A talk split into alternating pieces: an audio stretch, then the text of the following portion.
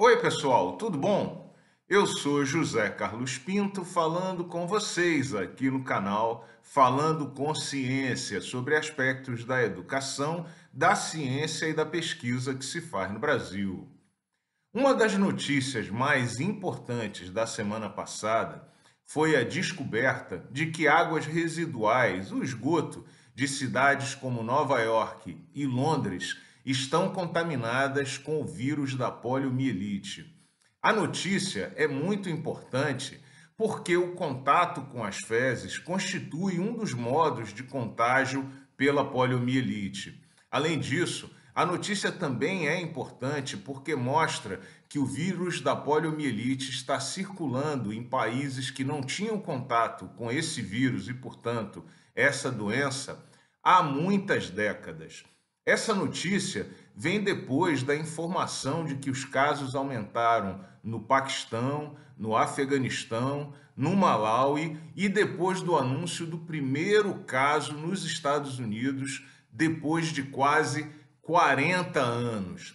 A notícia é terrível porque a poliomielite esteve à beira de se tornar extinta, de ser erradicada do planeta infelizmente volta na esteira do negacionismo, do obscurantismo e do fundamentalismo ideológico e religioso.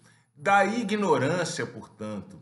Há inclusive sites de notícias que estão associando a volta do vírus da poliomielite às vacinas, esquecendo exatamente que foram as vacinas que permitiram que a doença praticamente tivesse sido erradicada.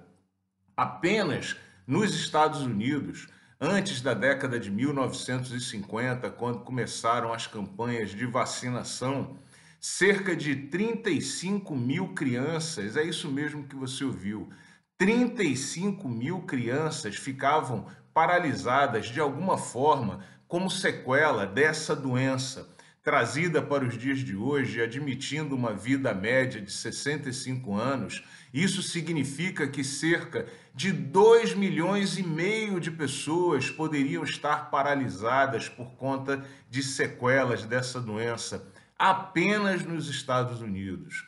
As estatísticas no Brasil não são muito boas, mas sabe-se que pelo menos 30 mil pessoas ficaram com sequelas dessa doença entre os anos de 1968 e 1989, quando foi registrado o último caso de poliomielite no Brasil. Mas, infelizmente, o risco de retorno da polio para o Brasil é também real.